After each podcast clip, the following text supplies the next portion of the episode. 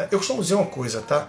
Que normalmente a gente é órfão, financeiramente falando, a gente é órfão.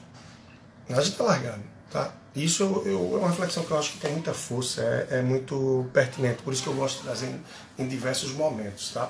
Porque a gente é órfão financeiramente falando? Porque a gente é largado, a gente não tem instrução, a gente não tem orientação, ninguém está preocupado com a gente na prática em relação a isso, tá? O governo, não importa se é governo A, B, C, D, E, F, G, não importa. Eu nunca vi um governo preocupado efetivamente com a sua, com a minha educação financeira.